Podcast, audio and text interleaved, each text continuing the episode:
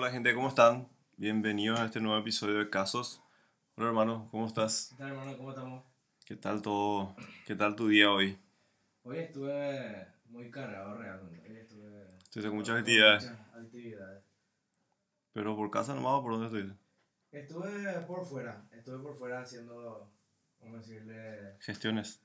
gestiones y algunos hobbies que. Un hobby que tengo que es quitar fotos, ¿verdad? A ver, estuviste haciendo sesión de fotos. Sí, algunas sesiones de fotos. Ok, excelente actividad de hoy entonces. Sí, hay excelente actividad que quiero seguir mejorando con, el, con lo que es la fotografía. Y yo te puedo decir que el- después del domingo lo que pasó, el tema de la fotografía no es fácil. No es fácil, parece. Yo probé, pero yo dije que... Porque la cámara es buena, yo dije que ya iba las fotos iban a ser espectaculares, pero Sí. no es así. Nah, porque Intenta. la cámara nomás. No, había sido, es el fotógrafo. Ahora sí. Porque yo realmente pensaba que era por el tema de la cámara nomás. Si la cámara es buena, la, la foto iba a ser espectacular. Pero no es así. Bueno, el, la semana pasada no tuve, o sea, yo no pude hacer episodio, estuvo, estuvo David. Sí. Excelente. Pero era por, por lo que te tocaba decir. Sí, eh, yo no pude estar, pero eh, estuvo él y a mí me gustó mucho el, su episodio. ¿Escuchaste? Sí, y yo no, o sea que yo no suelo escuchar mis capítulos, o sea que mis episodios yo no escucho, no sé por qué. Me da, ¿cómo era que decía la, la cruda del, la cruda del podcast? Del, pod- del podcast. No, no, hasta ahora todavía no pude mirar ninguno. Va a llegar un momento donde pueda mirar. Es importante que pueda mirar porque de ahí también aprendo de mis errores para poder ir mejorando. Pero ahora con lo que estuvimos conversando, creo que vamos a implementar esta nueva temática que nos va a ayudar bastante. Y bueno, el día de hoy tengo un capítulo muy especial. eh, es un tema delicado y sumamente importante. Este tema posiblemente va a soltar varias granadas Sí. eh, unas cuantas posiblemente. Y hoy tenía preparado, bueno, en realidad iba a preparar otro tema, hermano. Sí. Pero me llegó tu mensaje y me enviaste esa imagen. Y bueno, realmente me llamó más la atención. Sí. Me llamó más la atención y no podía desperdiciar la oportunidad para poder tocar el tema, que es tener un hijo. O varios hijos. Voy a dar mi punto de vista desde la ignorancia de aún no haber pasado por, por, por este proceso por este proceso que implica tener un hijo, pero también de la experiencia empírica, vamos a decirle, de lo que es todo mi entorno. Tengo varios amigos que tienen, tienen hijos, eh, entonces voy a dar mi punto de vista desde, desde ese lugar. Y me voy a enfocar netamente en lo personal y en lo económico. Eh, voy a hablar un poco de cómo afecta en el desarrollo personal, cuál es el propósito de tener hijos, es, un- es o no un impedimento en el crecimiento económico la llegada a un hijo. Son realmente preguntas que mucha gente se hace. Y realmente no voy a hablar nada de cómo afecta el mundo tener hijos ni nada de eso. Eso vamos a dejar para otro episodio porque ya es un tema demasiado extenso. Bueno, es un tema que realmente tengo que admitir que tengo que confesar que he cambiado bastante mi postura con respecto a hace unos años que tenía una mentalidad mucho más cerrada. Yo particularmente adoro a los niños, a mí me encanta pasar tiempo con los niños. Eh, y bajo ningún sentido esto va direccionado hacia ellos, sino hacia las personas que tienen la posibilidad de traer niños al mundo. Y con posibilidad me refiero a lo biológico, no a lo monetario. Y tenemos que partir del primer punto, que para empezar tenemos que entender qué significa tener un hijo, desde el punto de vista de la mujer y desde el punto de vista del hombre, porque evidentemente son, son posturas diferentes, ¿verdad? Y, Y que están involucrados, ¿verdad? O sea, que Sí. estar. y realmente es, o sea, Ya que- están en sí porque no se puede hacer uno sin el otro. no, no, uno no puede tener sin el otro. Sí. Entonces, para las mujeres ser madre significa amor, protección, enseñanza. La mujer normalmente imagina que lo más hermoso que le puede pasar en la vida es un regalo de Dios, no sé, simplemente es un privilegio. Hay mujeres que tiene eso. Y aclarando que no es así para todas. que no para todas es el mismo significado. Para los hombres, el significado de la paternidad es diferente. Tiene más que ver con cuidado, con el ingreso que quieren proveer y con poder transmitir la experiencia. Este es el, este es el famoso para dejar el heredero. Puede ser un pensamiento machista o no, ya es otro tema. Ya vamos a dejar para otra ocasión. El segundo punto, ¿cuál es el propósito realmente de traer un hijo al mundo? ¿Qué vos crees que debe ser un propósito? Yo creo que muchas veces se basa sobre nuestras, nuestras creencias y también porque muchas veces nosotros tenemos esa, ese pensamiento de que no cumplimos algo en nuestra vida, entonces queremos hacer que cumpla esa persona que viene después. Uno de los puntos, yo creo, no creo que sea todo eso, pero uno de los puntos que más rápido me vino a mi cabeza es eso. no sé, si vos no pudiste ser futbolista, querés que tu hijo sea, Y darle la posibilidad donde, no sé, no le llevaste a una escuela de fútbol buena y entonces vos querés cumplir en, iniciar con eso, Y poder transmitirle cosas que vos no pudiste cumplir. Realmente es un muy buen punto y imagínate la responsabilidad que ya le vas a dar encima a un hijo que todavía ni siquiera está viniendo y voy a cargar la, la responsabilidad de... Muchas veces le cargamos nuestros sueños. Así mismo es. Y en realidad hay una infinidad de razones, o sea que hay una infinidad de razones por, las cuales queremos traer un hijo al mundo, pero esta vez vamos a basarnos únicamente en lo general. Eh, un siglo atrás, por ejemplo, el objetivo principal de las personas era formar una familia. ¿Qué involucra esto? Y evidentemente tener hijos. Esto iba por encima de, de todo lo demás, de, de los, y este justamente es uno de los motivos por los cuales los matrimonios duraban mucho pero es un tema aparte también. O el famoso para que te cuide cuando seas viejo, que es una de las cosas que hoy en día tenemos muy arraigado. En la actualidad, pues, tener un hijo ya no es el objetivo principal como era antes.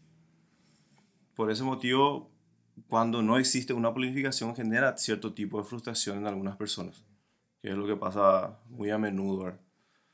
El tercer punto, ¿Qué implica tener hijos? ¿Qué vos crees que implica realmente tener un hijo? ¿Qué cosas acarrea? Y por lo que es la perspectiva y por la gente, por lo que muchos padres, madres comentaron, es una gran responsabilidad y también, vamos a decirle crudamente, una atadura.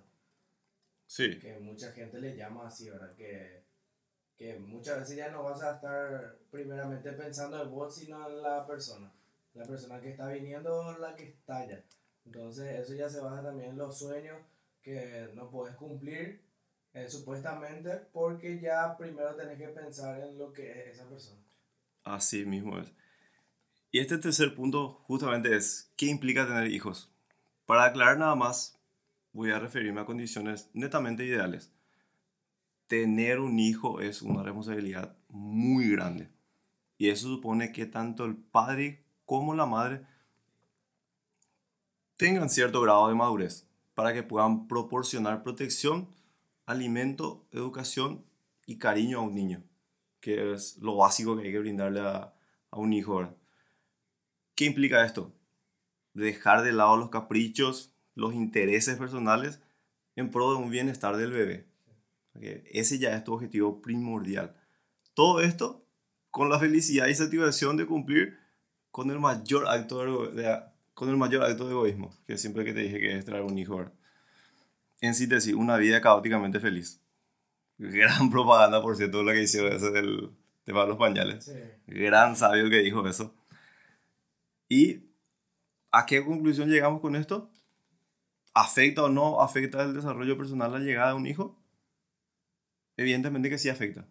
Afecta y en alguna, de alguna manera, o sea, en algunos de manera positiva, a otros de manera negativa. Que sea bueno o malo depende única y directamente de tu situación. Si no, o sea que